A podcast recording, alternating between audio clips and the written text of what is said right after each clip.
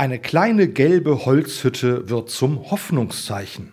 Vor einigen Tagen habe ich sie auf einem Parkplatz entdeckt. Hurra, es ist bald wieder soweit, ging mir durch den Kopf. Die Hütte gehört unserem örtlichen Spargelbauern. Wenn er seine Verkaufsstelle aufbaut, dann weiß ich, bald wird dort wieder Spargel verkauft. Vorfreude ist ja bekanntlich die schönste Freude. So wie die Hütte auf den Spargel hindeutet, so gibt es immer wieder Hoffnungszeichen.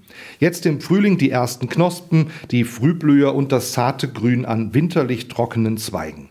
Die Natur schenkt im Frühling Hoffnungszeichen auf den Sommer und die Ernte im Herbst. Die Hoffnungszeichen in der Natur halten auch dann die Vorfreude wach, wenn plötzlich doch noch mal ein paar kalte Apriltage so gar nicht frühlingshaft sind.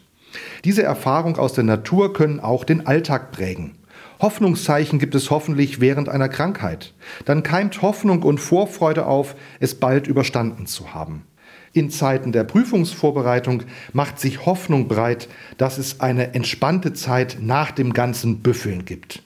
Auch in der Bibel gibt es Hoffnungszeichen, trotz anfänglich schlimmer Nachrichten. Heute ist Palmsonntag. Die Bibel erzählt vom Einzug Jesu in Jerusalem. Kurz vorher hatte er seinen Freunden angekündigt, dass er dort sterben wird. Doch der Jubel der Menschen, der freundliche Empfang lassen vergessen, dass dieser Ort das Ende des Lebens Jesu bringen wird. Palmsonntag, das ist ein Vorgeschmack auf Ostern, bevor es am Karfreitag noch einmal richtig finster wird. So wollen christliche Feiertage wie der heutige Palmsonntag immer wieder einen Impuls für das eigene Leben sein. Es lohnt sich, mit Hoffnung im Herzen zu leben. Auch wenn es trübe Tage gibt, es wird wieder heller. Diese Erfahrung wünsche ich Ihnen an diesen Tagen auf Ostern hin. Immer wieder Hoffnungszeichen, wie immer sie auch aussehen mögen.